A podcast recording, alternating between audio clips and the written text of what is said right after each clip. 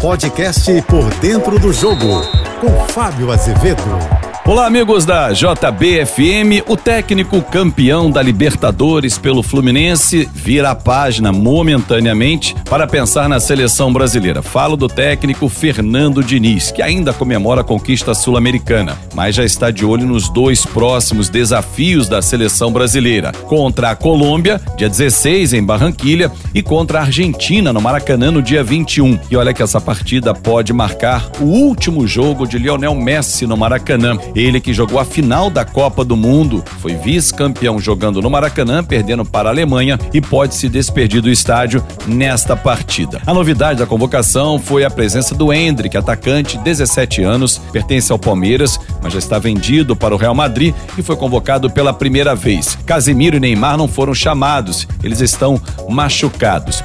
Do Brasil, seis jogadores foram convocados. Lucas Perry, goleiro do Botafogo, o zagueiro Nino, que ainda é do Fluminense, eu vou explicar por quê. O meio-campista André, também do Fluminense, ainda. Rafael Veiga, do Palmeiras. No ataque, Hendrick, também do Palmeiras. E Paulinho, do Atlético Mineiro. Por que, que eu falo ainda? porque Nino tem uma proposta do Nottingham Forest, da Premier League da Inglaterra, e ele deve deixar o Fluminense depois do Mundial de Clubes, uma proposta superior a 7 milhões de euros.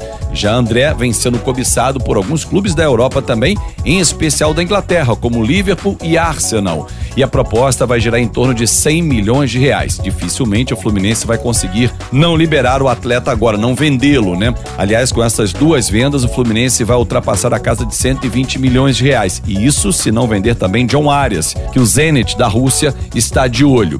Enfim, mas voltando a falar de seleção brasileira, são os dois últimos jogos desta temporada nas eliminatórias para a Copa do Mundo de 2026 e depois tem dois amistosos, Espanha e Inglaterra. E aí na sequência, será que Carlo Ancelotti assume a seleção brasileira? Tudo vai depender do desenvolvimento, desempenho do Diniz, porque o título de Libertadores, de ser campeão, é uma carimbada no Fernando Diniz e claro que faz com que o presidente Edinaldo Rodrigues repense o futuro, apesar de Carlo Ancelotti ter um acerto, pelo menos verbal, com a CBF, mas duvido que se Fernando Diniz conseguir dois ótimos resultados, tiver boa participação, o Brasil não abra mão de trazer Ancelotti e ratifique o técnico campeão da Libertadores. Eu sou o Fábio Azevedo, a gente se encontra sempre segunda, sexta-feira, Painel JB, primeira edição, 8h35 da manhã e Painel JB, segunda edição, 5 e 50 da tarde. E espero vocês sempre no meu Instagram, Fábio Azevedo TV. Uma ótima semana.